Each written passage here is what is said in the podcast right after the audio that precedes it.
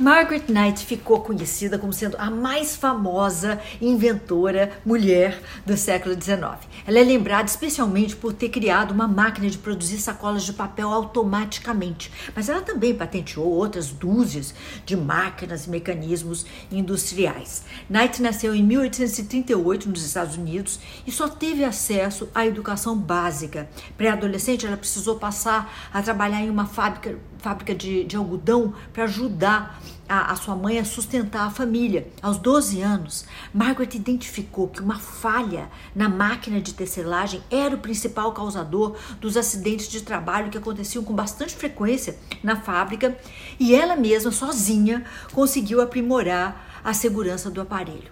Em 1868, Knight agora já trabalhava em uma fábrica de sacolas de papel e entendeu que as sacolas nunca seriam perfeitas, regulares ou mesmo baratas se fossem dobradas manualmente pelos funcionários. Então, ela resolveu estudar como criar uma máquina que cortasse e dobrasse as sacolas de forma automática. Um homem da mesma fábrica viu o projeto de Margaret e tentou roubar e patentear a invenção antes que ela o fizesse.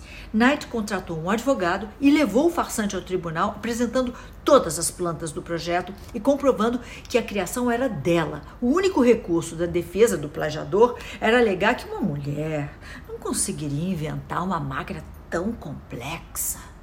Knight venceu o processo e ganhou a patente da máquina. A invenção pode, pode até parecer, sei lá, singela, mas é bom lembrar que até então as sacolas, as sacolas de papel eram caras por serem artesanais e a embalagem de produtos era um problema enfrentado tanto por comerciantes como por pelos consumidores.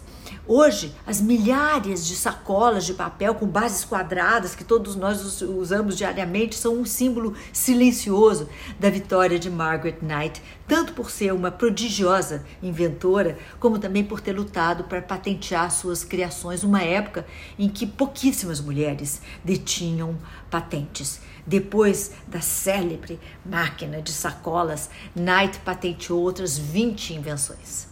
Apesar do seu talento nato como engenheira e inventora, Margaret Knight morreu com pouquíssimas posses e sozinha.